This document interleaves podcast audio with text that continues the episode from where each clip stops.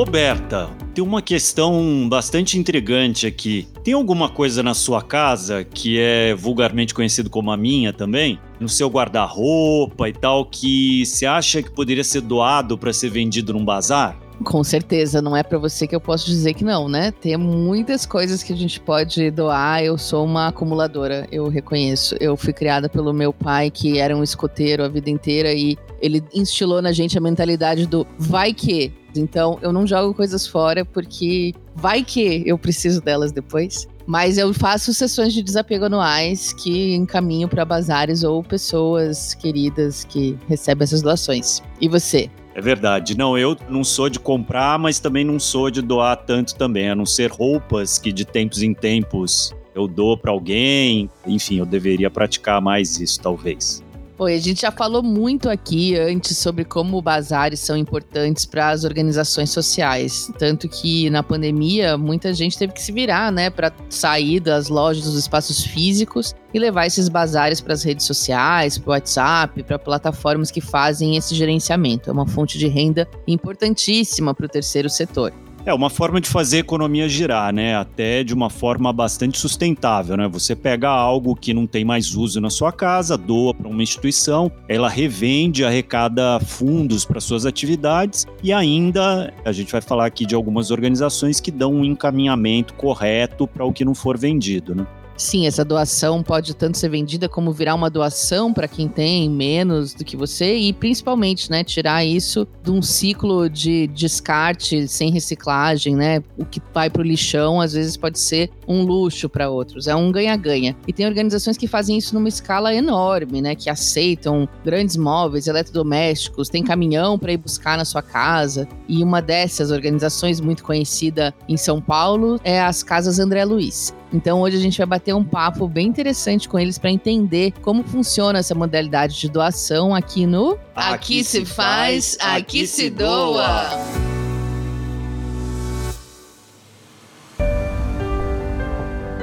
Está começando mais um Aqui Se Faz, Aqui Se Doa, o seu podcast semanal sobre cultura de doação, produzido pelo Instituto MOL e pelo Movimento Bem Maior. Eu sou a Roberta Faria e estou aqui acompanhada do Arthur Loubach. E o assunto de hoje é um assunto que provavelmente já passou ou passa pela cabeça de muitos doadores, né? Você olha para aquela peça de roupa antiga ou para aquele móvel que está pegando poeira na garagem, tipo esse sofá que tem aqui na nossa né, garagem, inclusive, e resolve que é hora de desapegar, de doar, né? Só que, infelizmente, muita gente confunde esse ato de doar com o descarte daquilo que não pode ser mais reaproveitado, né? Com certeza, vale muito se fazer essas perguntas. Se não serve para mim, será que vai servir para outra pessoa? Está em bom estado? Tem conserto? Qual é a melhor maneira de doar? Não é só entregar? Será que não vale fazer uma limpeza, uma arrumadinha antes? A gente tem, infelizmente, muitas carências e está numa fase em que a miséria avança a passos largos na sociedade. Então, de repente, a gente pode pensar que sempre tem alguém precisando de alguma coisa e, ah, então, tudo bem eu doar qualquer coisa. Mas não é por aí. A gente tem que se perguntar se a gente está sendo doadores responsáveis. Senão, ao invés de ajudar a instituição, a gente cria um fardo para ela, porque ela precisa depois se desfazer dessa doação que foi incorreta e isso cria um novo custo para ela, um novo trabalho. É, além desses questionamentos que são importantíssimos, tem também uma curiosidade com esses mega bazares. Eu mesmo já me perguntei várias vezes, né, como que isso é feito, né? Se tem uns umpalumpas lá que ficam consertando as coisas e tal. É muito legal que a gente esclareceu bastante essa estrutura aqui e esse esclarecimento serve até para entender a importância dessas organizações na cadeia produtiva, na cadeia né, do descarte, né, o consumo engloba também a parte do pós, né, que muitas vezes é esquecido pelas empresas. São boas perguntas mesmo, e a gente vai conversar sobre essas e outras questões com o Rubens Oliveira, que é gerente de doações e logística da Casas André Luiz, que realiza mais de 70 anos um trabalho de atendimento a pessoas com deficiência. Atualmente, eles cuidam de mais de 1.700 beneficiários em suas unidades, entre ambulatório e unidade de longa permanência em Guarulhos. E eles também são muito conhecidos pelo bazar. Tem várias lojas espalhadas por São Paulo, onde muita gente montou sua primeira casa. E no meu caso foi esse. Quando eu cheguei em São Paulo, 15 anos atrás, foi na casa do André Luiz que eu comprei uma geladeira, o sofá, a mesa da cozinha, a estante de livros. Tenho muito carinho por esse lugar e sei que muita gente tem essa história também. Rubens, seja bem-vindo ao nosso podcast. Obrigado pela sua participação. Obrigado a vocês pelo convite, em nome da instituição e meu nome também. Bom, para começar, eu queria que você contasse um pouco como que surgiu essa iniciativa das casas André Luiz de realizar bazares, né, para arrecadação de recursos para financiar as atividades e qual a importância deles historicamente e hoje, né, nesse momento que a gente está, para a captação de recursos da organização e dar uma ideia aí de números, qual o volume que vocês trabalham de arrecadação e tamanhos desses bazares, né? É uma história já antiga, vamos dizer assim, né? Os Mercatudos são mais de 50 anos já fazendo esse trabalho. É um braço financeiro da instituição, de suma importância. E é um trabalho que, no meu ponto de vista, lógico, a instituição sabe disso e é muito visível e notório isso, né? Devido às doações que nós recebemos, a importância também de você fazer esse trabalho de recolher esse material. Muitos dos materiais que nós recolhemos, eles estariam em, sei lá, nos rios, nas ruas, quando você retira um, um guarda-roupa, um sofá, ele, você não sabe onde estaria, na verdade, se não fosse a instituição e outras instituições que ao longo desses 50 anos foram nascendo e fazendo também esse trabalho, né? Antes da pandemia, nós estávamos com 11 lojas. Com a pandemia, nós fechamos cinco. E uma sexta que praticamente fechada também. Então, nós temos esse trabalho de pequeno porte. Para uma operação antes da pandemia, nós chegamos a 600, 650 fichas retiradas por dia. Caramba! Eram 50 caminhões nas ruas, na Grande São Paulo e interior. Nós temos aqui em Guarulhos representando a Zona Norte, em Osasco representando a Zona Oeste, em Itapecerica representando aí a Zona Sul e em São Miguel Paulista a região leste. É, então são esses quatro pontos e tínhamos em Campinas e Sorocaba. Aí nós fechamos, ficamos nos quatro pontos, mas fechamos algumas lojas menores e no interior. Esse volume todo que você falou, quanto que isso representa depois de renda para a instituição? Assim, a maior parte do orçamento da instituição vem desses bazares? Em determinado momento, tudo é novo. Hoje, pós ainda, e ainda estamos né, na pandemia, então, usando aí o dito popular, o mundo mudou. Então nós não sabemos ainda se esses números vão permanecer. Mas até a pandemia, a receita das nossas, dos nossos bazares, como um, um braço financeiro da instituição, ele representava 30% da nossa arrecadação, né? 30% era o, o Estado e 30% nós tínhamos um telemarketing ativo e 10% era o nosso setor de marketing através de relacionamento empresarial. Mas o nosso marketing com relacionamento empresarial cresceu, o nosso telemarketing ativo, ele está bem ativo, vamos dizer assim. O nosso mercado ele caiu por conta da, de não ser possível a abertura das lojas em alguns momentos, né? E outro em horários restritos, evitando aglomeração. Então, tudo isso tem uma influenciou na, na, na arrecadação. Hoje não posso garantir para vocês de quanto esse é esse percentual. E quando a doação que vocês recebem não, não vale a pena, não tem jeito, porque a gente imagina que muita gente chega também para doar coisas que não vão ter um aproveitamento comercial, assim. O que, que vocês fazem com esses itens? Tem alguma maneira de fazer essa reciclagem? Vocês têm algum destino ou faz doação em, em vez de vender? Qual que é o processo do que não vai para venda? Então vamos imaginar que um sofá é um dos itens que, por ser volumoso e tão difícil das pessoas lidarem né, com esse descarte do sofá tal, ele é um problema. Hoje, como nós fazemos? Quando recebemos lá a oferta de um sofá, nós pedimos, hoje nós, pela facilidade, né, o WhatsApp é rápido e tal, essa tecnologia ajudou bastante o processo. Então me mandou uma foto do, do, do uma imagem do sofá. Você mandou uma, uma imagem do sofá, tá pô, ele tá bacana, a estrutura dele é boa, ele não está bom em si para vender no estado, tal, mas a estrutura é boa. Nós retiramos porque nós internamente nós reformamos. Nós temos até uma empresa parceira que faz essa reforma para nós colocarmos nas lojas. Ele vai ter um enchimento novo, a espuma nova, tecido novo, toda a estrutura dele. Ah, ele tem condições de ser vendido no estado. Bacana. Vamos, pegamos e colocamos lá um valor, às vezes não precisa, só higienização, que também temos, tá? Um processo de higienização aqui com maquinário adequado, faz a higienização do produto e coloca no, na loja.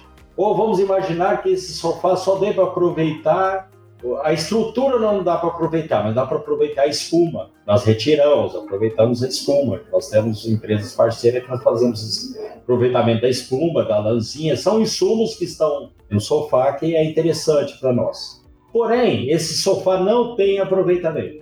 Nós olhamos na foto lá, não tem aproveitamento. Aí nós olhamos lá no, no nosso histórico do nosso doador. Semana anterior ele doou aquela geladeira linda e maravilhosa para nós e agora ele tem esse sofá para doar. O que, que nós vamos fazer? Vamos retirar. Nós não podemos retirar só aquilo que interessa, né? Não, não pode ser essa relação ganha só de um lado, né? Ganha-ganha. Então nós vamos retirar, com certeza, porque isso já provou para gente ao longo dessa nossa história que não funciona quando você retira só aquilo que te interessa no momento aqui e empurrar o problema para outras instituições, doa para outra instituição que não, não, não, não fazemos isso. E também tem aquela situação, olha, eu tenho esse sofá que ele está ruim, porém eu tenho a geladeira, eu tenho um fogão, eu tenho uma máquina, tal, vamos retirar. Fora tudo isso, nós temos é uma pessoa que está doando a primeira vez, não tem um vínculo, ele está querendo se livrar, vamos assim dizer, daquela doação. sofá que ali está incomodando e tal. Nós não temos como retirar, até gostaríamos de retirar, entendeu? Porque isso cria alguma coisa para o futuro, para a pessoa, para essa fidelização com a instituição é interessante. Porém, hoje, um jogo de sofá de duas peças, ele não tem aproveitamento, ele vai custar de 85 a 100 reais para nós o custo dele, do início da ligação até a destinação correta. Por quê? Nós fazemos também a destinação correta, temos até ah, o certificado de destinação correta. Isso vai tem empresa que retira aqui os sofás com a gente, as sobras e todos os materiais que são inservíveis. Porque a última etapa nossa da comercialização dos produtos é a reciclagem. Então, nós temos alguns produtos, ó, não aproveitou, mas aproveitamos a madeira, aproveitamos a, o plástico, o ferro, enfim. Nada é jogado no lixo, vamos dizer assim, sem que tenha uma empresa responsável por isso. Ô Rubens, eu imagino assim, móvel com cupim, roupa íntima, jogo de coisas de cozinha, de utensílios que Tupperware sem tampa, brinquedo que tá faltando peça. Eu imagino que vocês recebam um tanto dessas coisas também, né?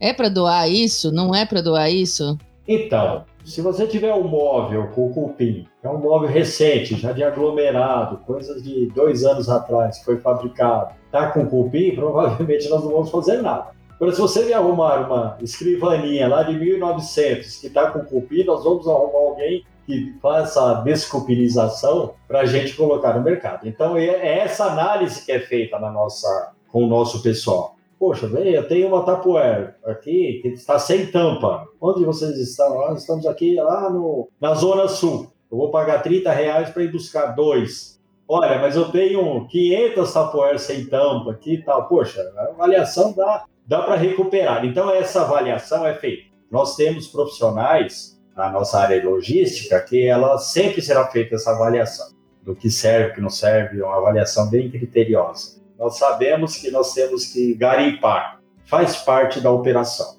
O segredo é esse: liga para a instituição e pergunta antes de doar, né, para ter certeza que está oferecendo algo útil. Perfeito. O Arthur perguntou sobre os números.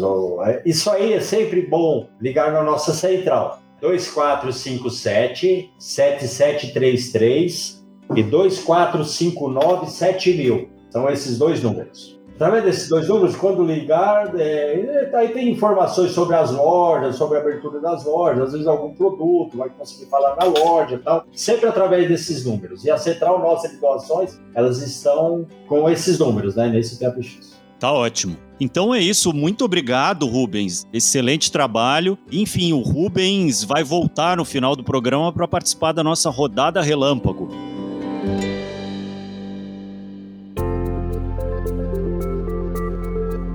Bom, legal, né? Bom conhecer como funciona. Acho que todo mundo conhece, já teve algum contato, já ouviu falar sobre as casas André Luiz, mas não imaginava o tamanho dessa operação, né? Rubens deu ali algumas dicas de o que que pode ser descartado, o que que não pode, o que que pode ser encaminhado, né, para eles e o que que tem salvação ou não? Eu acho que são as perguntas que a gente tem que se fazer sempre, né? Não dá para confundir doação com lixo, não é, como ele falou ali, um lugar para desovar coisas, né, que estão ali na, na sua quinta geração, depois de passar pelo quinto estágio. Não dá para se livrar de coisas que não servem para ninguém caminhando para uma organização desse tipo, né? É isso, Arthur. A gente tem que pensar por que, que eu quero doar? Se eu não vou usar essa roupa, esse sofá, o que quer que seja, por que, que outra pessoa usaria? Se eu não mereço esse item nesse estado, por que, que outra pessoa merece, né? Qual é essa motivação? E depois também como encaminhar essa doação. A gente vê relatos de gente que recebe doações de roupas, por exemplo, de roupas chegando rasgadas, meia sem par, roupa suja, né? Vamos pensar com mais carinho em quem recebe, né? Dá pra gente doar algo que esteja limpo, arrumado, dobrado, embalado? Acho que são reflexões importantes para a gente se fazer antes de encaminhar qualquer coisa para doação. E é importante dizer, né, que embora as casas André Luiz tenham aí uma capilaridade bem grande e tudo, não são só eles que fazem isso, né? Tem organizações aí em muitos lugares do Brasil que recolhem, né, materiais aqui mesmo em São Paulo, pensar nas organizações grandes. O GRAAC, a ACD, por exemplo, tem bazares e a Associação Beneficente Santa Fé, que é uma ONG que atende meninas e meninos em situação de risco, inclusive elaborou um guia com boas práticas de como fazer a doação além dessas perguntas, né, que a gente falou agora, eles orientam que você conheça a organização para quem está doando, saiba se a causa deles é compatível com seus valores, suas crenças, né, para que isso faça sentido, ter um propósito mesmo, né? E também vale pensar se você está doando ou criando um problema para a ONG. Tem que considerar ela como um parceiro, lembrar sempre que você está fazendo uma doação, isso tem que gerar um bem social. Ou seja, né, é um problema prático e às vezes até ambiental, se você considerar os materiais que podem levar séculos para se decompor e ainda gerar resquícios, né, contaminar o solo, a água. A gente tem que pensar a doação dentro da lógica dos três R's, né? Vamos olhar para as coisas que a gente tem em casa, geralmente a gente tem mesmo muito mais coisa do que a gente precisa e consome muito mais do que é necessário, né? Outro dia a gente viu esse dado, né, Arthur, que se todo mundo consumisse no mesmo ritmo do Brasil, a gente precisaria de um planeta, 1,8 planeta para dar conta da produção, do quanto a gente consome e extrai da Terra. Então, a gente olhar ao nosso redor e pensar onde que eu aplico esses três R's, o que que eu posso reutilizar, o que que pode ser reciclado, né, o que pode ter um reuso interessante, inteligente, necessário para outras pessoas. E vale sempre o toque de que, mesmo se não tiver uma organização para você encaminhar, você mesmo pode fazer essa doação, né? Sempre vai ter uma pessoa na sua comunidade, algum parente, alguma coisa que precisa de um, um aparelho, alguma coisa que você está trocando e pode ter utilidade, né? Sempre o trabalho comunitário é importante. Eu, quando morava sozinho, eu era uma espécie de casas André Luiz, né? Tinha assim, era o meu sofá, o meu fogão, minha geladeira, era tudo dado por alguém que não queria mais, como eu não ligava que fosse de segunda mão, estava ótimo. Eu resolvi o problema de algumas pessoas e o meu também. Mas a, Associação Santa Fé, ela recomenda também que você seja transparente na doação de móveis, eletrônicos, né? Avisando se ele tiver quebrado, o que que tiver com problema, né? Inclusive para facilitar o trabalho da organização na hora de consertar. Foi o que a jornalista Carolina Marcondes fez. Ela é doadora recorrente de roupas, móveis, eletrodomésticos para o Exército da Salvação, que é outra organização que faz esse tipo de trabalho, e ela contou para nós sobre a experiência que ela tem. Eu costumo doar eletrodomésticos quando eu faço alguma troca móveis e roupas para o Exército da Salvação.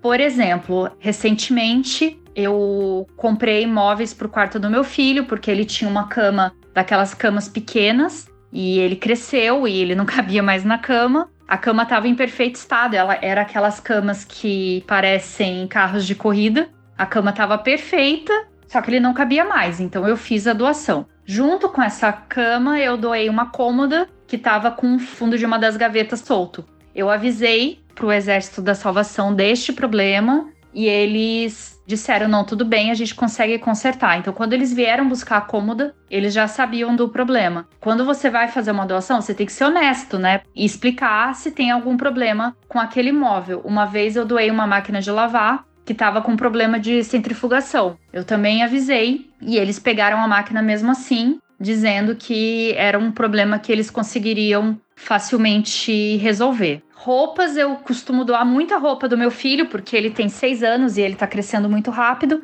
Fica inútil para ele em um prazo muito rápido. Às vezes a roupa tá em bom estado e não serve mais nele.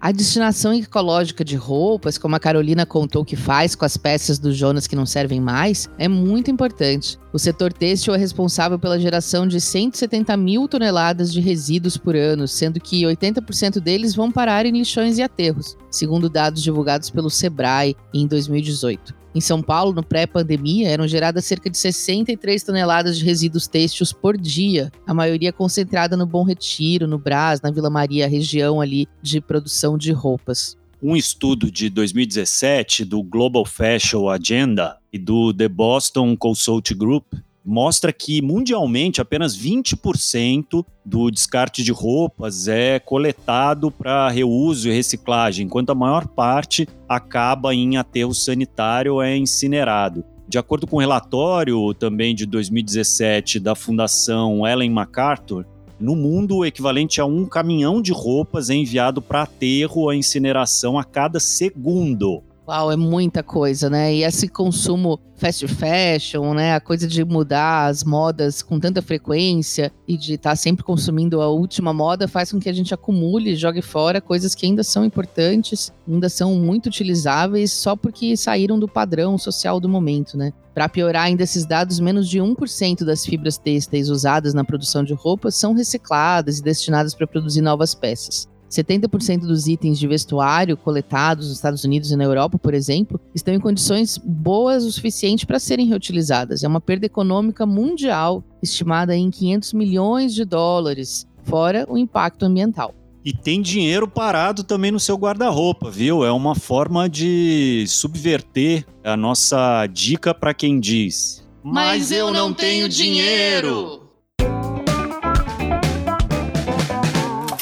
Hoje a Rafa vai se superar. É uma dica de doação para gerar mais doação ou ainda para voltar para sua conta bancária e aí você poder doar o dinheiro. Como é que funciona isso, Rafa?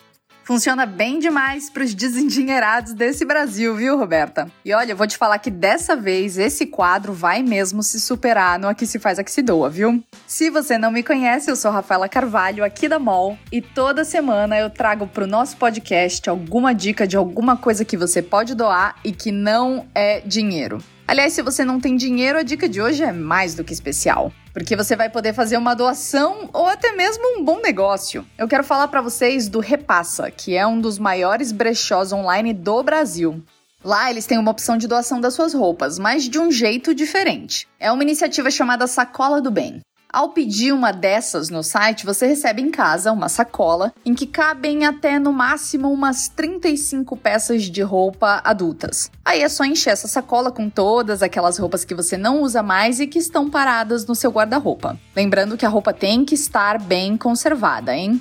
Aí depois disso você envia essa roupa para o Repassa, que faz toda a parte de separação, cuida do processo de dar uma nova vida a essas peças de que você abriu mão vendendo. E olha que bacana, você recebe no seu bolso 60% do valor das vendas das suas roupas e usa esse saldo para fazer ou compras com desconto no mesmo brechó ou para fazer uma doação para uma das ONGs parceiras do Repassa, como por exemplo o GRAAC ou a Fundação Abrinq. E tem outras ONGs lá também. Lá no brechó, isso é chamado de repasse solidário. É um ótimo negócio para ONG que vai ver uma peça de roupa se transformar em um recurso financeiro para ela colocar em prática as suas ações. Não é sensacional? Se você quiser saber mais, é só entrar em repassa.com.br barra sacola do bem. Lá tem todas as informações de como você pode entrar nessa corrente do bem, que não só gera impacto social, como também diminui o impacto ambiental e faz a economia que está parada dentro dos nossos armários rodar. Só para vocês terem uma ideia, a estimativa do Repassa é que a gente tenha mais de 50 bilhões, isso mesmo, bilhões de reais em roupas e acessórios parados no nosso guarda-roupa. Bora mudar isso fazendo bem? Eu já vou abrir meu armário aqui e pensar em como transformar as minhas peças paradas em doação de dinheiro que não tá no meu bolso. Até a próxima, pessoal!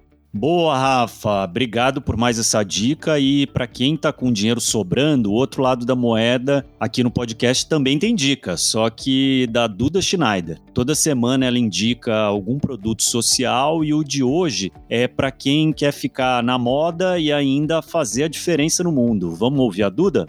Oi, gente! Eu sou a Duda Schneider e esse é o nosso quadro Produto Social da Semana. Como comentamos aqui no episódio de hoje, bazar solidário é uma prática comum a muitas ONGs que têm seus eventos pontuais ou as lojinhas fixas com renda revertida para suas atividades. E no ano de pandemia, essa prática teve que ser reinventada. Uma marca que vem fazendo isso de uma forma incrível é a Troc, o maior brechó online do Brasil, como diz o seu próprio slogan. Na Troc, você pode comprar ou vender as suas roupas e acessórios femininos de forma online, gerando assim um consumo mais sustentável. São focados em marcas premium, que são vendidas com uma economia de até 90% e com autenticação certificada pela curadoria da Troc. Mas o que a gente quer contar aqui mesmo é sobre a ação que eles estão fazendo. Então a Troc disponibiliza o espaço deles para que influenciadoras possam criar seus próprios bazares e reverterem o lucro que elas teriam para organizações que elas apoiam. É só você entrar no site troque.com.br, troque com semudo, e ir na aba Bazar, que você encontra muitas opções, como o Bazar da Sabrina Sato, que beneficia o Instituto Sabrina Sato, da Aline Gottschalk, em prol do Amigos do Bem, o Bazar em prol do Instituto Luísa Mel, entre muitos outros. E como a gente sempre gosta aqui do Instituto MOL, é bom para todo mundo. As influenciadoras usam sua influência para o bem, a troca ganha visibilidade no fluxo da loja, a ONG é beneficiada com a doação e a consumidora se beneficia comprando um produto de desejo por um preço muito mais em conta. Por hoje é isso, pessoal. Esperamos que tenham gostado e até a próxima. Obrigada, Duda. Gostou dessas sugestões? Quer compartilhar com a gente alguma outra dica de doação de produto social? Manda um oi. O e-mail é contato@institutomol.org.br e a gente também tá no Instagram @institutomol. Segue a gente lá. E vamos chamar de volta o Rubens para a rodada relâmpago. Vamos lá? Rubens, eu vou te fazer cinco perguntas e você responde rápido com a primeira coisa que vier à cabeça, tá bom? Perfeito. Um, qual foi a sua doação mais recente? Eu doei roupas. Roupas do meu guarda-roupa. Ótimo, sempre bom. O que, que você queria ter sabido sobre doação mais cedo na sua vida? Que era tão importante para outras pessoas que poderiam fazer uso. Quem te inspira a doar mais? Minha filha. Qual que é a causa do seu coração, a causa mais importante para você hoje? Ajuda as pessoas necessitadas. Agora, para completar a frase: uma sociedade que sabe o que é cultura de doação é uma sociedade mais. Feliz. Obrigado, Rubens. Muito obrigado. Parabéns pelo trabalho que vocês fazem aí. Agradecemos aí em nome da, da instituição, em meu nome. Espero que tenha sido bem proveitosa aí a nossa. Até mais. E agora acabou mesmo. Ah. Ah. Mas terça que vem tem mais. Esse podcast é uma correalização do Instituto MOL e do Movimento Bem Maior. A produção é da Graziela Laveso e pelo Instituto MOL colaboraram Débora Rodrigues, Maria Eduarda Schneider, Rafaela Carvalho e Vanessa Henriques. A edição de som é do Bicho de Goiaba Podcasts. Até mais. Até mais, minha gente.